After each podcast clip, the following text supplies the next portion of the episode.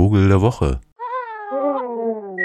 Es gibt so Leute, die, wenn die eine Sekunde aus einem Hollywood-Movie sehen, dann wissen die, wer da mitgespielt hat, was das war und so weiter. So ein bisschen so ähnlich kann man sich das ja vorstellen, wenn es so Spezialwissen in der Vogelwelt auch gibt. Ne? Also wenn ich jetzt zum Beispiel seit ich zwölf bin Vögel beobachte, dann kenne ich so ziemlich alles, was hier so singt und äh, ruft und kriecht und fleucht in Deutschland und eigentlich auch in Mitteleuropa. Und dann freut man sich natürlich sozusagen über Dinge, die äh, man dann so entdeckt. Ähm, oder ich freue mich dann, wenn ich so Dinge wiederentdecke, wie jetzt am Wochenende gerade einen Stelzenläufer am salzigen See. Aber kennt man eben und freut sich dann so ein bisschen. Viel seltener allerdings ist, dass einem was begegnet, was man nicht kennt. Also wo sowas wie, Huch, was ist das denn? Und so ging es mir gerade.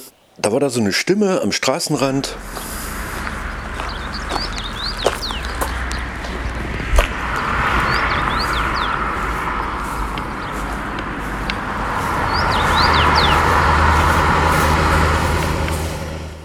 Und da dachte ich, oh nee, das ist nichts, was ich kenne.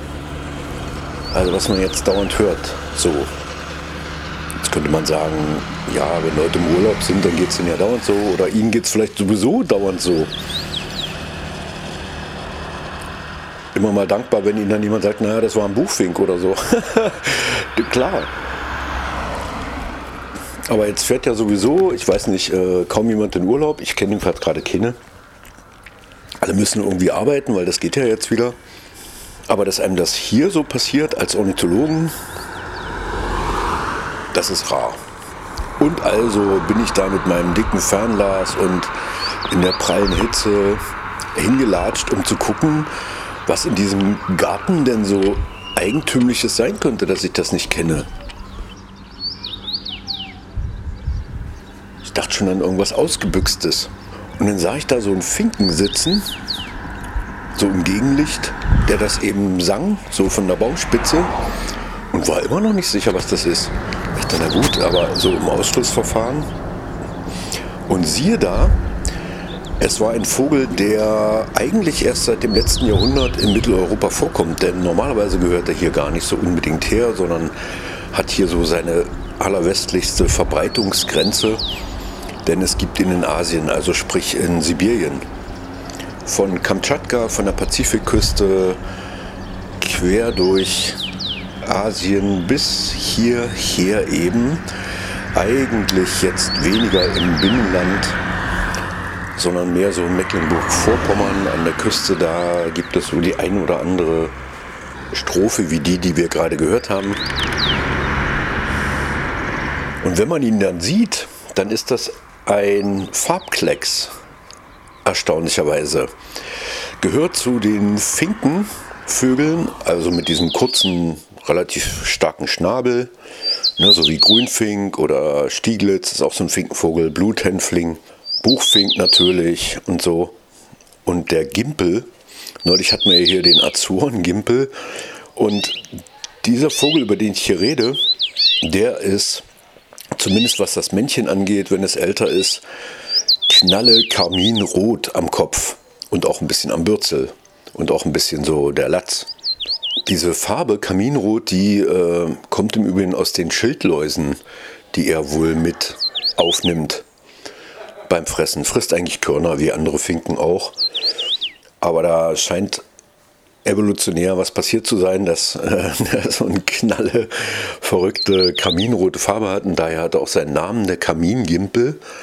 Und dieser Kamingimpel ist recht groß und ist eigentlich ein, weil er so selten ist, schwer zu beobachtender Vogel, denn äh, er mag sowas wie Regenmoore oder so lichte Landschaften und das ist hier dann eben eher Zufall. Da, wo er etwas häufiger ist, da ist er auch in Parks anzutreffen, so an Siedlungsgrenzen und so habe ich den auch gesehen an so einem Dorfrand. Hier rauscht immer der Verkehr nebenbei. Hat den überhaupt nicht gestört. Immer wieder hoch auf den Baum und zack, die nächste Strophe. Und da die so schön klingt, bräuchte er eigentlich gar nicht rot anlaufen. Aber da läuft er auch nicht rot an, der ist ja einfach schon rot. Die Weibchen sind ein bisschen unscheinbarer, äh, so, wie der, so wie das Männchen oberseits so ein bisschen olivbraun braun. So sind die Weibchen dann so im Ganzen ein bisschen gestrichelt vorne. Da sind die Finken ja normalerweise außer dem Grünfinken jetzt nicht so besonders spektakulär. Aber das Männchen macht dann schon was her. Und wer jetzt also Lust hat, meinen Vogel der Woche mal zu sehen, der müsste sich in dem Falle nach Langenbogen bei Halle begeben. Da so am Ortsausgang auf der linken Seite in der Nähe eines schönen kleinen Sumpfes. Da singt gerade sehr ausdauernd ein Kamingimpel. Die sind bei uns tatsächlich sehr spät dran, sind eigentlich, wenn man so will, der allerspäteste Ankömmling, denn die überwintern in Ostasien. Also man weiß nicht so genau, wo die europäischen Vögel wirklich überwintern, aber sie kommen jedenfalls sehr spät, so Mitte, zum Teil erst Ende Mai und verschwinden dann auch im Juli schon wieder nachdem sie gebrütet haben, sind sowieso nicht so viele, die hier brüten. Also vielleicht sowas, man schätzt so zwischen 600, 800 Brutpaaren in Deutschland, aber eben selten im Binnenland. Es gibt so ein paar Inseln, wo die so vorkommen, aber eher an der Küste und in Bayern so.